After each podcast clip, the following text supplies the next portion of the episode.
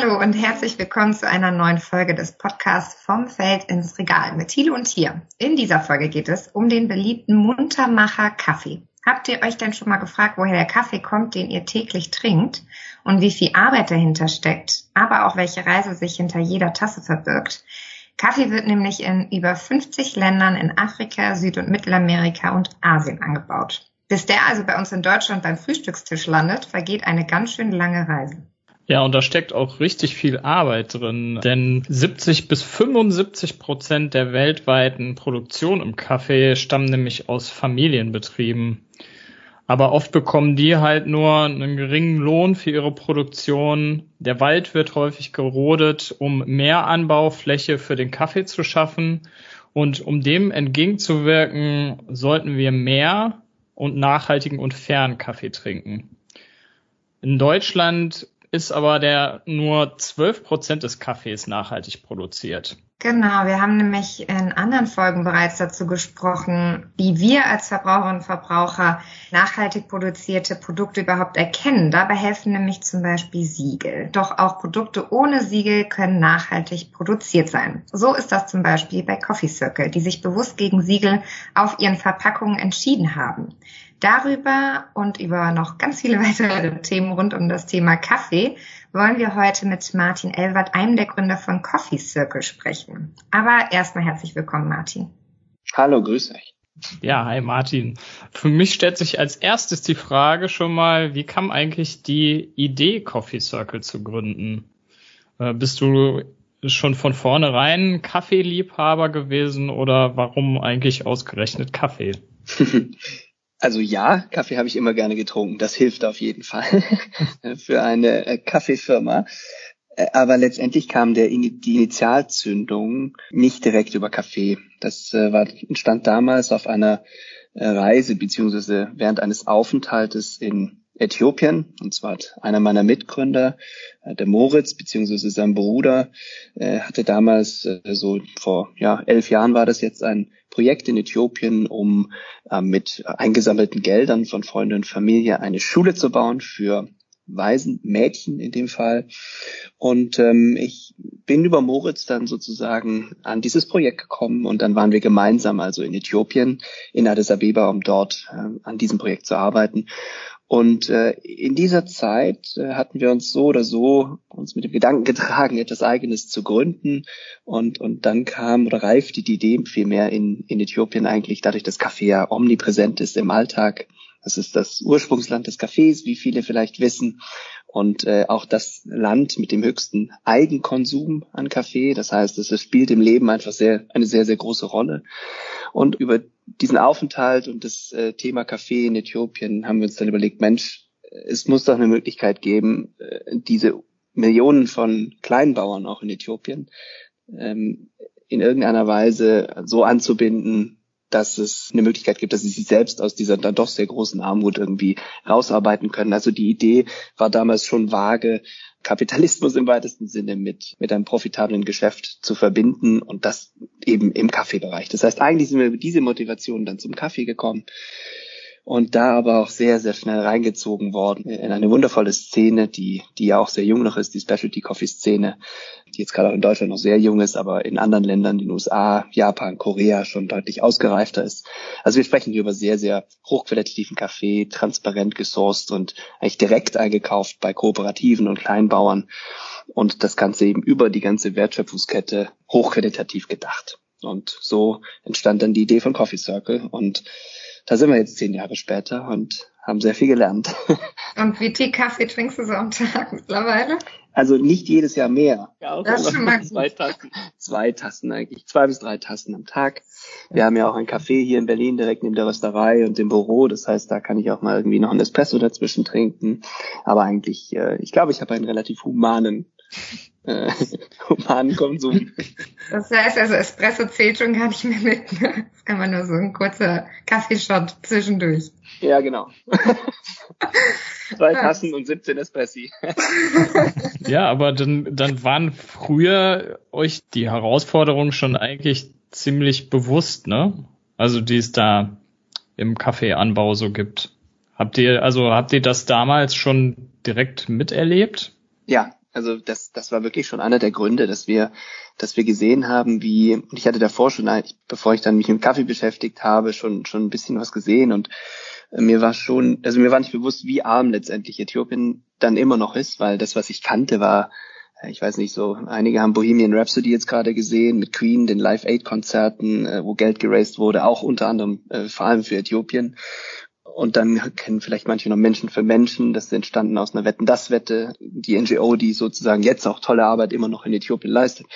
Und, und diese Geschichten kannte ich und bin dann trotzdem 20 Jahre später eigentlich das erste Mal nach Äthiopien gekommen und eigentlich war das Land immer noch unglaublich arm. Und dann haben wir uns eben auch angeschaut, was sind so die wichtigsten Themen in Äthiopien. Kaffee war eben sehr prominent, ist auch das wichtigste Exportgut. Und dann haben wir uns wirklich angeschaut, wie die Industrie in Äthiopien so strukturiert ist und ja, und dann halt gesehen, dass da eigentlich ein Hebel sein muss, um, um Pharma zu ermöglichen, einfach einen höheren Preis zu generieren, direkte Beziehungen zu Röstern und, und Händlern zu bekommen, um, um damit einfach mehr zu verdienen und somit unternehmerisch äh, incentiviert, eigentlich ähm, sich den Lebensstandard zu erhöhen und eben ganz bewusst nicht getrieben durch Charity, wie es bis dato eben der Fall war. Und diese Art von Social Business Gedanke haben wir dann eigentlich in unserem Modell von Coffee Circle aufgenommen. Also von Anfang an aber aufgenommen. Genau, das war immer und das ist bis heute eigentlich die DNA. Das heißt, äh, wir haben ja das technische Modell, dass wir nicht nur faire Einkaufspreise bezahlen und wissen und wo der herkommt direkt einkaufen, sondern dass wir auch für jedes Kilogramm, äh, das wir verkaufen, einen Euro in eine Stiftung packen und mit dieser Stiftung dann eben vor Ort wieder soziale Projekte umsetzen, die wir eben mit den Communities davor abgestimmt haben. So wird dieser Euro auch zum Teil der Kompensation in gewisser Weise und ist damit auch fundamental anders als klassische Entwicklungshilfe, weil das ist halt, das haben wir über die Jahre erst festgestellt, das haben wir uns nicht alles so auf dem Reißbrett ausgedacht vor zehn Jahren, nur wir haben festgestellt, dass es einen großen Unterschied macht für die Communities, ob sie sehr, sehr guten Kaffee an uns verkaufen und damit eine Schule gebaut wird, dann, damit haben sie sozusagen die Schule sich verdient durch gute Arbeit, durch ein gutes Produkt und eben nicht äh, eine Art von Charity fließt, ähm, wo die Argumentation eher ist, hey, ihr könnt euch das nicht leisten, also schenken wir euch jetzt die Schule. Das sind einfach fundamental andere äh, Kräfte, die da wirken und diese dieses würdevolle und dieses motivierende und selbstverantwortliche ist, ist das, was wir sehen, extrem motivierend ist für die Pharma und sie ebenso auch so dazu bewegt, immer weiter zu investieren, besseren Kaffee über die Jahre zu produzieren, mehr Kaffee zu produzieren, mit unserer Unterstützung auch. Aber das, ich finde, das ist sehr gesund und eigentlich auch Teil genau von dieser Vision, mit der wir angetreten sind. Also, dass es eben Entrepreneurship ist und dass es äh, unternehmerisch getrieben ist und eben nicht Charity oder Geber getrieben, sagen wir mal so. Mhm. Und das heißt also, in den zehn Jahren gibt es schon Bäuerinnen und Bauern oder Kooperativen, wie auch immer, mit denen ihr seit diesen zehn Jahren zusammenarbeitet? Äh, ja, wir haben in der Region Südwestäthiopien vor allem gibt es eine Kooperative Ilketunjo, mit der haben wir nicht in allen zehn Jahren, aber über die Zeit, also wir haben immer noch Kontakt und sourcen immer noch, also es ist eine Region, in der wir sehr viel Kaffee sourcen. Äh, da haben wir den ersten Kaffee eingekauft und da sind wir bis heute. Und inzwischen haben wir dort, also da haben wir auch die größten Projekte umgesetzt. Also zuletzt jetzt mit der Welthungerhilfe zusammen arbeiten wir in Äthiopien, haben wir ein Projekt umgesetzt, welches ähm, ungefähr so 60.000 Menschen Zugang zu frischem Trinkwasser in dieser Region eben ermöglicht. Das heißt, wir haben Quellen erschlossen. Wir haben, glaube ich, 60 Kilometer Rohre in den Boden verlegt und so Ausgabestellen ähm, gemacht und auch gerade an Schulen und Kliniken und Moscheen. Und ja, und das ist eigentlich in der Region, in der wir seit Anfang an arbeiten. Hm. Ja, ich frage nur, weil ähm, ne, sowas verfestigt sich ja auch erst durch langfristige Arbeit sozusagen, also langfristige Zusammenarbeit. Ne? Also ihr seid dann schon darauf angelegt, das auch so langfristige Beziehungen aufzubauen. Äh, ja, total. Für uns ist immer wichtig, da eine, äh, eine große Sensibilität zu bewahren, weil wir glauben schon an Marktkräfte. Das heißt, wir kommunizieren das auch regelmäßig und wir unterstützen auch dabei. Nur wir kaufen jetzt nicht bedingungslos Kaffee aus einer mhm. Kooperative, um die langfristige Beziehung zu halten, weil auch das ist etwas, was aus unserer Sicht wichtig ist. Also Preis hat ja auch seine Leistung dahinter. Das heißt, die Qualität muss auch kontinuierlich hoch sein. Natürlich sind wir jetzt, springen wir jetzt nicht direkt zum Nachbarn, wenn die irgendwie zwei Prozent besser ist oder so. Das ist natürlich nichts. Aber Aber ähm, es gibt auch vor Ort ähm, viele Probleme mit Korruption, mit äh, Kooperativen, die starke Leadership haben oder nicht so starke Leadership haben. Das heißt, da kommt es zu Qualitätsschwankungen. Und auch das muss in einem Preis oder eben auch im Zweifelsfall in einem Lieferantenwechsel dann abgedeckt sein. Wir sind ja auch nicht die einzigen, die dort Kaffee kaufen vor Ort, aber wir sind die einzigen, die sehr hohe Preise bezahlen und zusätzlich natürlich auch noch äh, etwas in die Communities investieren. Und so finden wir, muss es immer so eine gesunde Mischung sein. Also ja, so viel zu langfristigen Beziehungen, ja, aber das beruht auf Beidseitigkeit irgendwie. Das heißt also, wenn ich das richtig verstanden habe, ihr zahlt den Kooperativen oder kleinen Bäuerinnen und Bauern halt einen guten Preis für deren Kaffeeproduktion und zusätzlich zahlt ihr dann nochmal was, um die sozialen Leistungen nochmal ein bisschen zu stärken, wie zum Beispiel, was dann in, zum Beispiel in die Schulen fließt oder so? Oder wie geht ihr da vor? Genau, also wenn du jetzt mal einen Preis dran machst, wir haben jetzt so einen Weltmarktpreis, der ist sehr volatil, der ist ja teilweise unter einem Dollar für das Pfund und bei uns gerade in der Region, von der wir jetzt sprechen, aber auch sonst, wir sind eher so bei drei Dollar fürs Pfund. Also das Dreifache, es geht hoch bis zu vier 50, 480 und bei ganz abgefahrenen Cafés auch noch weiter darüber. Aber sagen wir so, die Cafés, die bei uns das Volumen machen, dann sind wir so bei drei Dollar, glaube ich, ganz gut, bis 3,50 ungefähr. Das ist schon mal signifikant mehr. Das ist das eine. Und dann sagen wir halt ein Euro pro Kilogramm. Und das besprechen wir dann halt mit den Kooperativen, mit der kooperativen Leitung. Ganz wichtig auch mit den Frauen zu sprechen, weil die je nach Land oft zumindest die Verantwortlichkeit für Geld und auch für äh, die Erziehung der Kinder und auch für sagen wir, den Haushalt im, im weitesten Sinne haben, die sehen viel öfter den, äh, sagen wir mal so, wirklich sinnvollen Bedarf, während die Männer ganz gerne neue Mopeds hätten. Äh, es ist dann, es ist jetzt sehr pauschalisiert natürlich, aber äh, es ist schon so passiert. Und, und so äh, in einem Diskurs letztendlich legen wir äh, gemeinsam fest, was sinnvoll ist. Wir haben drei Bereiche, in denen wir investieren. Das eine ist Gesundheit, da gehört auch Wasserversorgung dazu. Das ist oft das dringendste Problem, gerade in Ostafrika. Das zweite ist Bildung. Das heißt, wir haben auch Schulen gebaut und statten Schulen aus. Und das dritte ist eigentlich Value Chain, so nennen wir das. Das ist dann die Unterstützung von ähm, Kooperativen in der Verbesserung ihrer Qualität, also ihrer Anbauqualität von Kaffee. Und so haben wir, ich glaube, in Äthiopien haben wir jetzt vier sogenannte Washing Stations. Also wir haben auch Kooperativen mitgegründet oder versucht, also in der Koordination geholfen, haben dann Washing Stations vor Ort installiert. Das sind, das kostet dann so 50.000 Dollar für eine. Was sind das Washing Stations? Kannst du das kurz äh, erklären? Also hochqualitativer Kaffee wird sozusagen nach der Ernte innerhalb von einer gewissen Zeit wird ja äh, wird die Kirsche, die ja geerntet wird, getrennt vom Kern.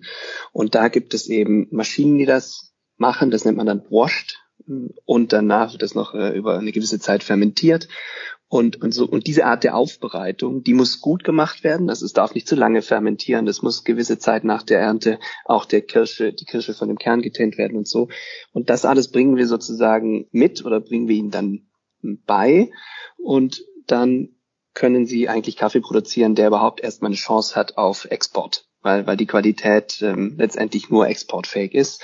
Und das Ganze in Kombination, äh, das Ganze möglichst nachhaltig zu machen, dass es äh, wie der Wasserverbrauch entsprechend gemanagt wird, weil man kann Washed-Kaffee machen, da kannst du bis zu 20 Liter pro Kilogramm Kaffee verbrauchen. Und bei uns ist, bei uns ist dann eher so ein halber Liter, das heißt, dass auch das Abwasser ordentlich dann gemanagt wird. Und diese ganzen Systeme installieren wir dann, sodass die äh, eigentlich ähm, in der Lage sind, die, die Kooperativen dann Jahr für Jahr ein deutlich höheres Einkommen zu haben. Und wir kaufen den Kaffee dann auch teilweise ab. Okay, ich hätte noch mal eine Frage. Du hast ja gerade so euer Preissystem erklärt und ich bin sehr gespannt, was du zu diesem Mythos sagst, dass nachhaltiger Kaffee ja auch dann so teuer ist oder wenn viele sagen, ja, ich kann mir den dann gar nicht leisten. Wie ist denn eure Stellung dann dazu? Weil klar, wenn ihr schon so weit über dem Weltmarktpreis den Kaffee zahlt, dann muss der ja auch also viel teurer für Verbraucher und Verbraucher angeboten werden, damit es sich für euch ja auch noch lohnt. Ja, und das ist so ein bisschen, also wir gerade auch in Deutschland, ist es ist ja nicht nur ein Problem im Kaffee. Das ist ja so ein Problem, was ihr wahrscheinlich auch in anderen Podcasts schon hattet, dass einfach ähm, die Preisbereitschaft für Essen im Allgemeinen in Deutschland extrem niedrig ist. Ähm, und das ist im Kaffee nicht anders. Wir, wir sind eigentlich die, die den niedrigsten Durchschnittspreis haben und wir haben auch noch eine Kaffeesteuer in Deutschland, die es in anderen Ländern überhaupt nicht gibt. Und wenn wir jetzt, ähm, jetzt nehmen wir mal beispielsweise einen durchschnittlichen Supermarktkaffee, gehen wir mal von aus, der kostet nicht selten unter vier Euro fürs Pfund. Ja, also, und, und da ist irgendwie schon sieben Prozent Mehrwertsteuer drin, äh, die man gleich schon mal abziehen kann. Egal, dann landen wir vielleicht bei 3,70 oder so. Und dann haben wir 2,19 Euro für das Kilogramm äh, gerösteten Kaffee. Haben wir Kaffeesteuer. Das heißt, zack, von diesen, äh, von diesen 3,70, was haben wir gesagt? Ja, 3,70 gehen schon mal wieder 1,10, was ja 500 Gramm sind, äh, an den Start. Ja, dann landen wir wo? Bei 2,60. Ja. Und für diese 2,60 soll der Supermarkt was dran verdienen. Der Röster muss das verpacken. Der muss das rösten. Das wird um die halbe Welt geschifft. Und dann müssen die Leute auch noch diese ungefähr 5000 Kaffeebohnen, die da drin sind, irgendwie ernten. Der Exporteur muss das auch noch vorbereiten für den Export. Das muss auch finanziert werden, weil da liegt ja mal ein halbes Jahr dazwischen. Und da muss man halt ganz ehrlich sagen, wenn man möchte, dass da genug für alle übrig bleibt in der Kette. Und es stimmt, also dieser Mythos, dass es da eine Million Zwischenhändler gibt, der, der stimmt auch nicht. also es gibt in den Ländern oft schwache Strukturen, wo bevor das dann den Hafen erreicht, beispielsweise den Exporteur erreicht, dass es sehr, sehr viele äh, Zwischenhändler gibt. Aber in den, sagen wir, die internationalen Unternehmen, die greifen dann gar nicht mehr so viel ab, ehrlich gesagt. Im Gegenteil. Ähm, also Trader ist so, glaube ich, der, der die kleinste Spanne hat. also man muss sich davon verabschieden, dass wenn jeder genug haben soll in dieser Kette, dass man dann einfach bei vier Euro fürs Pfund ähm, landen kann. Das ist unmöglich in Deutschland. Das heißt, für einen gewissen Mindeststandard, und da sind wir wirklich am untersten Ende, sollte man einfach mindestens 15 Euro bezahlen müssen für das Kilo. Aber so ein Kilo hält auch für den Deutschen im Schnitt zwei Monate. Wir trinken einfach 500 Gramm im Schnitt pro Monat. Und dafür, dass wir am Tag davon zwei Tassen trinken, also come on ich weiß nicht, wer sich das dann wirklich nicht leisten kann. Und ähm, das sehen wir auch bei unserer Kundengruppe, ehrlich gesagt. Unser Kaffee kostet das Dreifache als der Supermarktkaffee. Ähm, wir sind natürlich auch qualitativ noch deutlich besser. Das heißt, wenn wir es, es ist nicht nur solidarisch und, und, und fair und deshalb teurer, sondern es ist qualitativ auch was Besseres. Nichtsdestotrotz sprechen wir halt davon, ob du im Monat fünf Euro fürs Pfund Kaffee ausgibst oder zehn oder 15 Euro kann man darüber streiten, aber viele unserer Kunden sind nicht reich und kaufen das, weil es ihnen besser schmeckt oder weil sie sagen, es ist eine gute Sache. Und ähm, also ja, es stimmt, fairer, nachhaltiger Kaffee und auch guter Kaffee, dafür muss man einfach mehr bezahlen, als wir es aktuell tun. Und das ist mhm. ehrlich gesagt eines der Kernprobleme, dass auf Konsumentenseite auch die Marken da total in die Verantwortung genommen, es immer nur um den Preis ging. Mhm. Und in gewisser Weise haben sich da so die großen Röster auch ihr eigenes Grab geschaufelt, weil ähm, vollendet veredelter Spitzenkaffee für vier Euro, ja, ne? und äh, Rabatte, Rabatte, Rabatte, ähm, ist halt nicht so nachhaltig. Aber es ist ja auch so, wenn die Rabatte angeboten werden, ich glaube, wir Deutschen, wir, wir springen halt auch total drauf an. Das ist halt auch noch, also es kommt ja auch noch dazu. Ich glaube aber, da muss auch auf Verbraucherinnen und Verbraucherseite ja auch ein Umdenken passieren, was man ja auch irgendwie aktuell in der Gesellschaft, man in der jungen Generation ja auch irgendwie ein bisschen merkt. Ja, total. Und ich finde, gerade bei den Beträgen, die ich gerade genannt habe, kann es im Kaffee auch einfach Spaß machen. Also wenn du bei uns einen Kaffee einkaufst und irgendwie den teuersten im Supermarkt nimmst, da sind geschmacklich einfach Welten dazwischen. Also wirklich Welten, dass auch nicht nur die Konnoisseure äh, schmecken, sondern auch wirklich jeder Verbraucher schmeckt. Und deswegen, die Leute kommen zu uns und beschweren sich dann danach, dass sie keinen anderen Kaffee mehr trinken können. Ja, ist natürlich ein super Lob für uns. Äh, aber das ist so ein bisschen das, wo wir natürlich auch, und ich bin ja auch aufgewachsen bei meinen Eltern. Also bei uns gab es, glaube ich, Dahlmeier Podomo oder so. Ähm, ich, war, ich, ich war damit jetzt auch nicht unzufrieden. Ich kannte ja auch nichts anderes. Ähm, und, und ich denke, das ist auch ein neues Segment, was sich einfach im Kaffee aufbaut, was nicht nur nachhaltig ist, aber wir haben es irgendwie, glaube ich, alle ziemlich im Blut, gerade diese Specialty Coffee Industry, was aber auch einfach den Geschmack zelebriert und feiert und das so ein bisschen zum Everyday Luxury werden darf, weil es macht uns nicht arm. Ja, Specialty Coffee musst du gleich nochmal erklären. Ich hätte aber auch nochmal eine kurze Frage. Worin unterscheidet sich denn ein qualitativ guter Kaffee von einem ne, billigen Kaffee, der jetzt vielleicht keine hohen Qualitätsansprüchen genügt. Ne? Das würde mich mal interessieren, mhm. weil mir geht's nämlich genau so eigentlich wie dir. Ich habe ja auch, habe ich mich ja schon mal geoutet als äh, als Barista gearbeitet in einer kleinen Rösterei und ähm, ja, da nachdem ich den Kaffee getrunken hatte, äh, konnte ich dann, also man wird da tatsächlich sehr wählerisch danach. Also ich kann das sehr gut nachvollziehen, was du was du gesagt hast. ja, was macht den großen Unterschied aus? Also ich versuche mal von der Einflugschneise, wie, wie geht eine große Marke an den Kauf von Kaffee ran? Also wir haben den Preispunkt gesehen und der Preis ist das Allerwichtigste. Also machst du keine Rabatte, dann verlierst du Marktanteile. So läuft's eigentlich, ja. Ähm, dazu kommt noch, dass der Supermarkt eine große Macht hat. Das heißt, die Marken selbst können oft gar nicht beeinflussen, ob Rabatte gegeben werden oder nicht. Also wir können das im Supermarkt hier jetzt der, keine Ahnung, feine Milde für minus 30 Prozent. Und die Margen für den Supermarkt beim Kaffee sind negativ.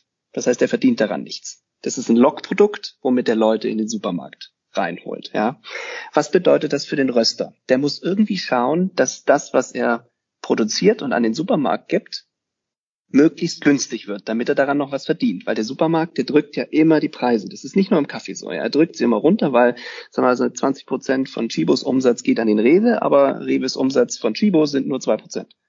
Also es ist einfach, es ist einfach die Machtverhältnisse da ziemlich schwierig für die Röster. Was passiert? Äh, sie, sie versuchen die Inputfaktoren, den Preis äh, des Rohkaffees eigentlich zu reduzieren. Und das geht nur, indem du die Qualität runterschraubst. Und so gehen die Trader, also der Röster geht dann zum Trader und sagt, pass mal auf, ich hätte gerne so und so viel Container Rohkaffee für meinen tollen Supermarktblend, aber ich kann maximal so und so viel bezahlen. Und das soll nicht ganz scheiße schmecken. Also irgendwie so möglichst nicht so viel Säure und so möglichst so, dass es halt massenkompatibel ist und, und zu meinem Röstprofil passt. Und dann geht der Trader los und kauft das billigste ein. Und wohin geht er dann? Dann geht er nach Vietnam, da wächst wahnsinnig viel Robusta und er geht nach Brasilien. Und Brasilien und Vietnam sind also die zwei größten Exportländer, machen zusammen ungefähr 50 Prozent des äh, weltweiten Produktionen aus. Ja, und dann, und dann schaut er, dass er möglichst günstig was einkauft. Das heißt, von vornherein wird nicht auf die Qualität geguckt, sondern es muss ein gewisser Preispunkt erreicht werden. Das ist das Allerwichtigste. Und dann landen die Leute in der Regel in Brasilien und in Vietnam, weil Vietnam ist robuster der ist äh, grundsätzlich günstiger und Vietnam baut auch erst seit ich glaube 80er Jahren, 90er Jahren äh, Kaffee an. Das heißt, es ist relativ automatisiert, das sind große Farmen, das ist ähm, automatisierte Erntemaschinen, das ist alles sehr, das ist nicht traditionell Kleinbauern, die dort anbauen. Also viel effizienter, die können viel kostengünstiger Kaffee anbauen. Und genau das gleiche ist in Brasilien. Und deshalb finden wir auch dort Varietäten, die vor allem sehr resistent sind gegen Krankheiten, weil es ja auch Monokulturen sind, also Plantagen, wo wenn einer krank ist, eine Pflanze das schnell überspringt, die aber auch möglichst viel produzieren. Das heißt, sehr wirklich hochproduzierende Volumenpflanzen. Das heißt, allein schon die, die Pflanze, die dort angebaut und kultiviert wird, wird nicht angebaut, um möglichst tolles Geschmacksprofil zu haben, sondern vor allem, um möglichst günstig viel zu produzieren. Und da kommen eigentlich, äh, sagen wir mal, 90 Prozent des Kaffees her, den wir im Supermarkt haben. Mhm. Und und das heißt, das ist schon inhärent, dass da eigentlich gar kein guter Kaffee rauskommen kann. Wir wiederum haben natürlich den Luxus, anders ranzugehen. Wir ziehen los in die Ursprungsländer und zwar vielfältig. Also ich meine, wir sind jetzt selbst in Myanmar aktiv, äh, ah, mit der GZ machen wir sogar was in Myanmar und sind im, im Kongo und sind also in diesen Ländern, in denen kein, sag mal, kommerzieller Kaffeeröster aktiv ist und versuchen halt in gewissen Höhenlagen, wie beim Wein, wirklich die, die besten Anbaulagen zu finden, die, die vielfältigsten Geschmäcker, auch teilweise abgefahrene Geschmäcker, die man gar nicht erwartet im Kaffee. Das heißt, wir gehen gezielt los, um möglichst hohe Vielfalt zu finden und gute Qualität zu finden. Mhm. Und der Preis ist es dabei relativ egal. Mhm. Und, und allein dieser Ansatz ist schon irgendwie der Kern, was der Unterschied ist zwischen Specialty Coffee und Commercial Coffee. Also es ist einfach in den Systemen schon inhärent, dass es anders schmecken muss. Und, und dann geht bei uns eigentlich dann erst die, die Reise los und dann wird es auch noch äh, bei uns ähm, auf kleinen Batches geröstet und so weiter und möglichst frisch. Also, also äh, auf kleinen Batches in kleinen Mengen geröstet, oder? Äh, genau, und ich, ja, sorry, ja. ich verfalle immer in den Kaffeeslang. Dafür sind wir ja da, kein Problem. ähm, genau, Specialty Coffee hast du jetzt gerade auch nochmal genannt. Ähm, kannst du kurz sagen, was das ist? Das ist die Philosophie, dass in jedem Schritt der Wertschöpfungskette auf hohe Qualität geachtet wird. Das heißt, das, was ich gerade schon im ersten Schritt angesprochen habe, wenn wir losziehen in die jeweiligen Länder und versuchen, ausgefallene Regionen zu finden, wo eben der Boden entsprechend äh, gestaltet ist, oft vulkanischer Boden, das, wo die Pflanzenvielfalt hoch ist, weil auch das wiederum den Boden und dann auch den Geschmack ähm, des Kaffees beeinflusst.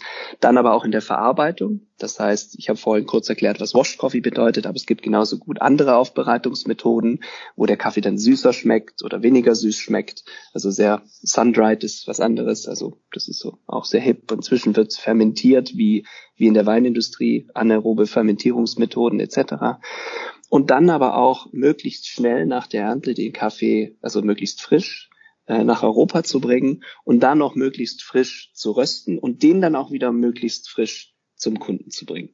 Und dass einfach in jedem Schritt ähm, darauf geachtet wird, dass die Qualität dass die Qualität stimmt oder eigentlich, dass die Qualität besonders hoch. Das geht so weit, dass wir das Rohkaffee zum Beispiel in Lagerhäusern bei einer bestimmten Temperatur gelagert wird, damit er nicht an mhm. Qualität verliert. Und das zieht sich dann natürlich auch nach der Röstung und der Bohne durch bis in die Cafés, wo wir ja zum Beispiel jetzt hier in Berlin Wedding und wir werden noch weitere aufmachen, wo wir auch dort in der Zubereitungsmethode eben darauf achten, dass ähm, das alles richtig ist.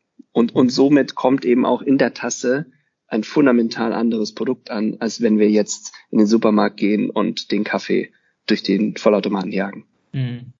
Ja, da steckt schon echt auch ja, viel Herzblut dahinter, würde ich sagen, oder auch eine gewisse Philosophie natürlich. Und wenn ich jetzt als Otto Normalverbraucherin oder als Otto Normalverbraucher zwei Tassen Kaffee vor mir stehen habe und die probiere, woran kann ich das denn erkennen? Also, dass das ein guter Kaffee ist. Ist das so einfach zu sagen? naja, das Interessante sind da schon Geschmäcker. Ich glaube, mit ein, zwei Hinweisen ist es sehr einfach zu unterscheiden. Ja, also beispielsweise, wenn ich jetzt einen Supermarktkaffee, so wie gerade gesagt, versus einen irgendwie Kenianer oder Äthiopier, den wir jetzt toll frisch aufgebrüht haben, äh, nebeneinander stelle, du wirst das versehen, die eine Tasse ist schwarz und die andere, gerade wenn du es in Glas machst, denkst du dir so, Moment mal, ist das Tee? Also der ist schon mal viel heller geröstet in der Regel. Auch das Hintergrund ist ganz einfach. Je schlechter die Qualität, umso dunkler muss ich rösten, dass nicht so viele Geschmäcker im Kaffee bleiben. Also diese Röstaromen, die immer stärker werden, überdecken eigentlich, dass es schlechte Qualität ist, sehr oft. Ähm, das heißt, man kann Kaffee, wenn der wirklich qualitativ gut ist, auch einfach leichter rösten und dadurch bleiben mehr Fruchtsäuren und andere äh, Sachen in dem Kaffee drin, die sonst überdeckt sind. Das heißt, das, aber wenn du es dir anschaust, wirst du das erstmal sehen. Und das zweite ist diese Bitterkeit, die wir allerdings auch kennen. Der Grund, weshalb es Kaffeesahne gibt. ja. Süß und schön überdecken. Milch ist eigentlich ein Geschmacksüberdecker. Das heißt, äh, viele tun es rein, weil sie einfach diese Bitterkeit nicht aushalten können. Und dann auch dieser Nachgeschmack, und das finde ich für mich persönlich immer das Schlimmste. Der Nachgeschmack von einem richtig schlechten Kaffee ist, ist eine Katastrophe. Ja. Und das passiert halt, du, du musst gar keine Milch reinmachen. Also das ist für uns auch ehrlich gesagt so ein Erziehungsaspekt. Hast du einen guten Kaffee, versuchen wir die Menschen erstmal dazu zu bewegen, probier noch mal kurz ohne Milch, bevor du es reinmachst. Weil, und da kommen wir so ein bisschen in die Krux von diesem, erkenne ich, was ist gut und was ist schlecht. Wir sind alle damit aufgewachsen. Also ich bin nicht mit dem kenianischen irgendwie Single Origin Kaffee aufgewachsen, sondern mit dem klassischen äh, Supermarktkaffee. Und ich verbinde natürlich sehr viel. Also Geschmack ist ja auch eine Erfahrung. Das heißt, hm, ich würde in dem ersten Schritt wahrscheinlich sagen so, hm, so, das ist das, was ich kenne, der ist gut. Und das ist so ein bisschen das, womit wir eigentlich kämpfen. Dass wir wirklich nach Menschen suchen, die so, okay, Moment, mal innehalten können und das dann reflektieren und dann bleiben die auch bei uns und gehen nicht mehr weg. Ähm, aber der gelernte Geschmack ist auf jeden Fall der eher verbrannte Supermarktkaffee. und das Zweite, was die Leute dann wahrscheinlich sagen, der ist nicht stark genug. Was eigentlich bedeutet, er schmeckt halt nicht so bitter. Aber Stärke wird oft mit Bitterkeit und, äh, und, und Komplexität dann auch, weil es dunkel geröst ist, äh, assoziiert. Aber der Kaffee ist äh, genauso stark. es ist einfach nur ein feinerer Geschmack. Das heißt, ich höre da auch raus, dass du niemals Milch in deinen eigenen Kaffee tun würdest. Nein, überhaupt nicht. Allerdings, und das ist so eine Philosophiediskussion, die wir natürlich haben, manchen Menschen schmeckt einfach Milch im Kaffee. Und da gibt's dann, ich glaube, innerhalb der Specialty Coffee Szene auch verschiedene Philosophien. Die einen sagen halt, wir machen keine Milch, das ist Frevel. Und was wir halt machen, ist, dass wir, wir verschieden, bieten verschiedene Röstgrade an, also verschiedene Sorten. Und manche Sorten sind einfach auch dunkler geröstet. Und da kann man dann Milch reinmachen, ohne dass der Kaffeegeschmack komplett verschwindet. Also wir stellen uns schon auch auf die Kunden ein und wir versuchen nicht so hochnäsig und exklusiv zu sein und uns eigentlich wirklich so ein bisschen äh, einfach auch an die Masse ranzukommen. Das, das, ich, ich, es ist the most social drink, den wir irgendwie haben auf der, auf der Erde. Das, da halte ich es einfach nicht für in Ordnung zu sagen, äh, wir grenzen 90 Prozent aus, weil wir packen keine Milch in unseren Kaffee. es gibt ja auch Leute, die Salz in ihren Kaffee tun. Habe ich auch schon mal gelesen, so eine ganz kleine Prise. Mhm. Omas Geheimrezept, wenn er wirklich nicht trinkbar ist, weil er so bitter ist, dann mach Salz rein. ja, okay. Aber ich muss ja auch gestehen, ich hatte mich ja auch geoutet, Tilo hatte sich ja als Barista geoutet, ich hatte mich geoutet, ich trinke gar keinen Kaffee. Was äh, für Kaffee würdest du denn dann mir empfehlen, wenn ich jetzt sage, ich möchte mal was probieren?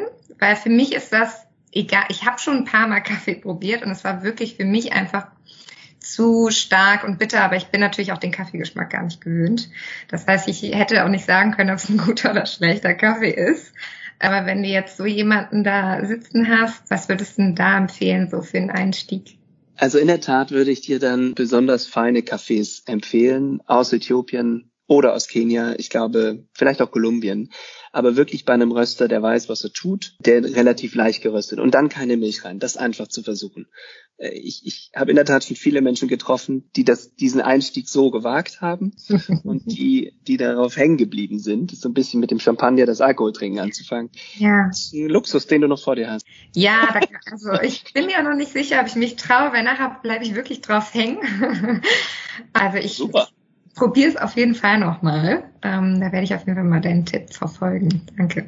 Ähm, wo wir gerade auch von Qualität nochmal gesprochen haben und wir uns ja auch immer eben mit nachhaltigem Konsum beschäftigen. Jetzt gibt's ja auch im Supermarkt Cafés, die dann zum Beispiel Fairtrade-Siegel tragen. Wie ist das für dich oder wie schätzt du das ein? Heißt das dann auch gleichzeitig, die sind qualitativ auch besser als der reguläre Supermarkt-Kaffee?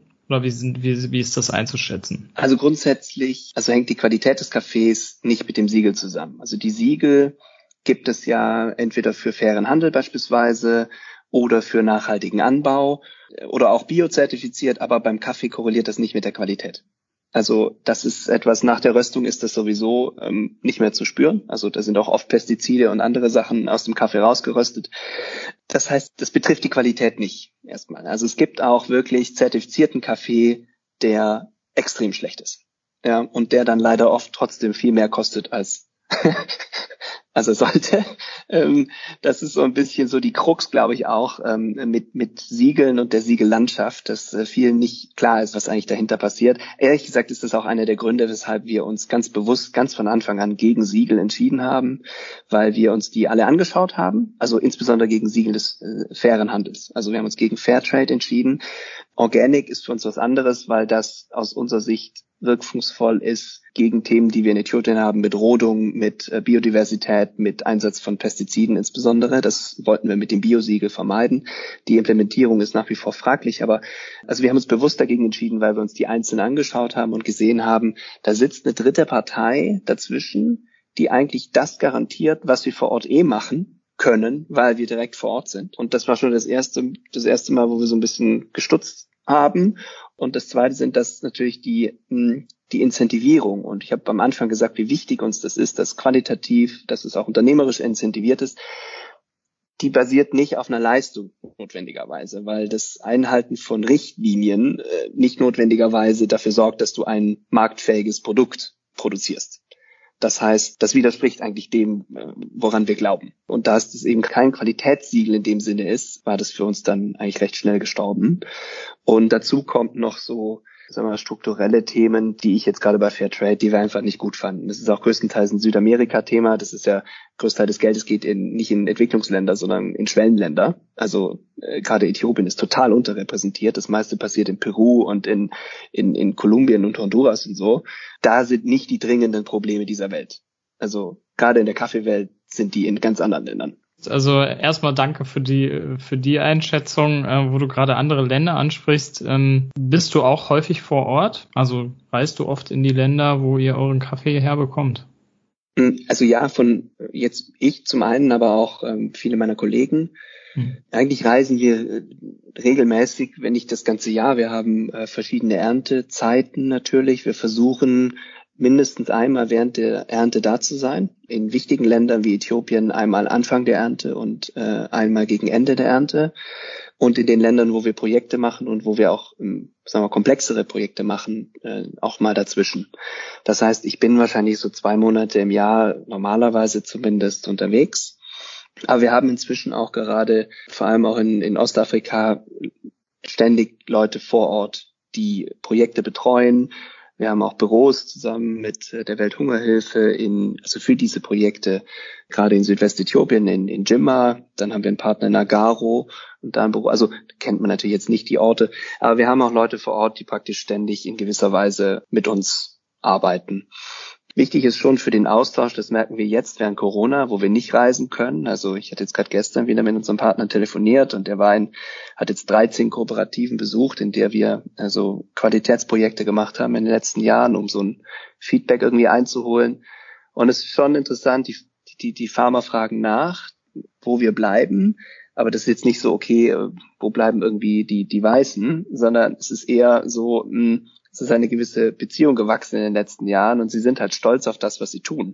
Und jedes Mal ist wieder Ernte und jedes Mal wollen sie halt wieder, dass wir kommen und den Kaffee probieren und dass wir dann, äh, weil das ist ja das Feedback und das ist auch etwas, was wir festgestellt haben über die Jahre, was, was so wichtig ist. Also wir alle lieben Feedback und eine gewisse Wertschätzung. Und wenn ich anonym das einfach nur über eine Börse irgendwo hin verkaufe, ich habe keine Ahnung, wo mein Kaffee landet, ich krieg überhaupt kein Feedback, ich krieg nur irgendwann Geld überwiesen und so profan, wie das jetzt vielleicht, oder so romantisch, wie das jetzt vielleicht klingen mag, das ist wirklich wichtig für die Farmer und für ihre Communities. Und die, die freuen sich einen Keks, wenn wir dann kommen und sagen, pass mal auf, hier ist die Packung, die haben wir geröstet und, und die ihnen wieder zurückbringen. Klingt kitschig, aber es ist halt einfach direktes Feedback von deinem Kunden. Und natürlich motiviert das. Ja, also da sind wir auch wieder bei dem Punkt äh, langfristige Beziehungen mit den Leuten aufbauen. Ne? Also da, da herrscht ja bei euch ja anscheinend ja auch ein reger Austausch und ja auch schön, so ein Feedback halt von den Leuten vor Ort dann dazu bekommen. Er hat jetzt auch erzählt, dass du öfters in Äthiopien bist. Was, in welche Länder reist ihr denn noch? Also welche sind noch eure wichtigsten Anbauländer, äh, ihr den Kaffee herbezieht? Äthiopien ist äh, nach wie vor das Wichtigste. Dann haben wir Kolumbien, ist das zweitwichtigste. Verschiedene Regionen in Kolumbien. Dann ist es äh, der Kongo, der Ostkongo, Kenia, ähm, Brasilien, Indonesien, äh, Laos das ist auch ein relativ neues Land für, für Kaffee. Also dort haben wir jetzt seit ein paar Jahren einen Partner, wo wir auch 100% Robusta, äh, einen 100% Robusta Espresso haben, also doppelte Menge Koffein, Achtung.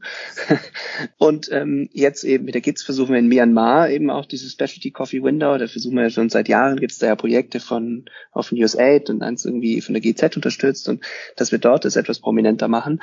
Und Indien, da haben wir auch ein paar äh, Cafés für unsere Blends, äh, vor allem für den Espresso das sind die, die Länder aus denen wir aktuell sourcen. Ja. Das ist ja echt eine riesen Bandbreite. Das ist halt auch für mich immer sehr überraschend, sage ich mal, wenn ich mich mit Leuten unterhalte und wir reden über Kaffee. Für viele ist ja gar nicht klar irgendwie, wo der Kaffee auch herkommt, den sie dann halt trinken. Aber bei euch spielt ja auch Transparenz eben eine große Rolle für die Verbraucherinnen und Verbraucher. Ne? Also kann ich mir praktisch auf der Website auch anschauen, wo genau der Kaffee herkommt. Also im Detail sage ich mal jetzt nicht nur Äthiopien, sondern dass ich halt sehe, welche Region das ist oder wie ist das bei euch? Ja, das siehst du eigentlich auf jedem, auf jeder Produktdetailseite siehst du, wo der herkommt, irgendwie markiert bei Google Maps, Längen, Breitengrade, auch aus welchen Kooperativen, auf welcher Höhe er angebaut wurde, auch welche Pflanzengattung das ist. Also es gibt, also wir kennen ja zum Beispiel nur Arabica und Robusta. Es gibt natürlich eine Million Untergattungen. Das ist wie das ist wie Apfelbaum, so ein bisschen. Also ähm, auch dazu Informationen, weil das sich auch auswirkt auf den Geschmack. Also ja, da versuchen wir so transparent wie möglich zu sein. Und glaubst du, also noch, nur noch mal, also um so abschließend zu fragen, ähm, glaubst du, dass es möglich ist, so ein Modell, was ihr jetzt fahrt, also eben auf Qualität zu setzen? Glaubst du, dass es möglich ist, dass das flächendeckend gemacht wird, also jetzt von auch von den großen Kaffeeunternehmen? Sind wir da auf dem Weg hin schon oder ist das noch ein weiter Weg? Ich glaube, viele schauen sich das neidisch an, weil sie sehen, dass die kleinen Röster ihnen natürlich Marktanteile abgraben. Aber sie sind in, teilweise sind sie in dem Dilemma gefangen, dass sie natürlich jedes Jahr Zahlen liefern müssen. Also es gibt börsennotierte Unternehmen darunter. Und sie sind in dem Dilemma, dass sie halt einfach durch diese Preisschlachten äh, einfach nicht wahnsinnig, also es ist nicht so, dass Chibo jetzt keinen super guten Rohkaffee sourcen könnte und den tiptop rösten könnte und so. Nur ihre Absatzwege und ihre Marke und all das, was sie aufgebaut haben, auch der Vertrieb über den Supermarkt. Ich meine, Chibo hat vielleicht noch ihre eigenen Läden, da ist es auf jeden Fall noch ein direkterer Kundenzugang. Aber auch dort kriegen sie diese Preispunkte nicht notwendigerweise durchgesetzt. Also sie hat, also die, die Diskrepanz zu ihrem aktuellen Produkt ist einfach immens groß. Und wenn du, wenn du natürlich, ist es schwierig, ja. Also wenn du 20 Jahre erzählt hast oder 50 Jahre erzählt hast, hey, das ist das Beste, was es gibt, und es kostet 5 Euro und jetzt kommst du um die Ecke und sagst, ha, nee, also eigentlich kostet 15. das ist irgendwie schwierig und ich kann das nachvollziehen. Ähnliches Dilemma übrigens auch, wenn, wenn diese ganze Commitments mit den Siegeln, das ist sehr ähnlich. Ja, wir haben ja so viele Commitments, dass alle 2030 äh, alles Fair Trade zertifiziert, also es geht gar nicht. Es gibt gar nicht so viel zertifizierten Kaffee. und, und, und das Gleiche ist, wenn du dann sagst, ja, ähm, ich habe jetzt 10% zertifiziert, ist dann der Rest des Kaffees unfair? Also es ist alles so die sind schon in dem Dilemma drin, dass sie einfach groß, äh, dass sie sich da so ein bisschen selber reingeritten haben. Es ist möglich, aber ähm, bin ich sicher, ob sie disruptiv genug sind und sich so radikal selbst neu erfinden können. Und da spielt nicht nur die Kaffeequalität rein, da spielen auch die Vertriebswege eine ganz große Rolle. Und äh, der Supermarkt ist da einfach nicht dafür geeignet. Und natürlich mündige Konsumenten die sich halt gerne auch, äh, also diese, diese One-Way-Kommunikation, die wir kennen von früher, Fernsehen und das ist die Werbung und da gibt's keinen Feedback-Kanal. Naja, das ist halt heute nicht mehr so. Und ich meine, du musst mal anschauen, was für, in was für Nesseln sich manche Marken schon gesetzt haben, indem sie bei YouTube ihre Werbespots hochgeladen haben. Und dann, und dann, und dann kamen die Kommentare zum Kolonialgeschäft sofort unten drunter. Und also das ist, es wird spannend äh, sein. Ich hoffe es natürlich, dass insgesamt die, das Bewusstsein für Qualität nach oben geht, weil ohne dass, dass wir es schaffen, einen höheren Preis durchzusetzen, insgesamt im Kaffeemarkt, wird es vielen Farmern äh, eigentlich immer schlechter gehen. Und also es wird nicht der ganze Markt sein. Ich denke, es wird immer einen Discount-Billigmarkt geben, der, der halt dann auf Vietnam und Brasilien zurückgreift. Ich hoffe lediglich, dass es einen, einen gewissen größeres Segment gibt, was vielleicht mal 20, 30 Prozent des Marktes ausmacht, in die sozusagen die kleinen Bauern dieser Welt liefern können und damit dann genug verdienen. Weil es wird nicht auf dem Rücken der brasilianischen Großfarmer ausgetragen, der, der Weltmarktpreis, sondern auf dem Rücken der, der Kleinbauern, die einfach die Effizienzen nicht haben und von Hand ernten. Und die fallen irgendwann einfach weg und dann haben wir, haben wir ein Qualitätsproblem. Ähm, ja, ich finde, das ist ein äh, schöner Punkt gewesen für den Abschluss. Wir merken, es, es muss was passieren, aber es gibt zum Glück ja Unternehmen, die eben so weit fortgeschritten sind im Nachhaltigkeitsbereich, dass das Schritt für Schritt, glaube ich, gut vorangeht und auch dieser gesellschaftliche Umbruch, der gerade passiert. Also es muss irgendwann in der nächsten Zeit einfach weitergehen. Ja, es gibt halt immer neue Entwicklungen und ich glaube, da befinden wir uns auf einem super Weg. Ja. Vielen lieben Dank in, für den Einblick in die Welt des Kaffees. Also super spannend mit dir und ich werde dir auf jeden Fall berichten, wenn ich meine erste Tasse Kaffee trinke. Bitte tu das. Das mache ich auf jeden Fall. Und ähm, wir wünschen dir super viel Erfolg nochmal weiterhin mit Coffee Circle und äh, an uns. Alles klar. Und wenn euch die Folge gefallen hat, dann schaltet beim nächsten Mal wieder ein.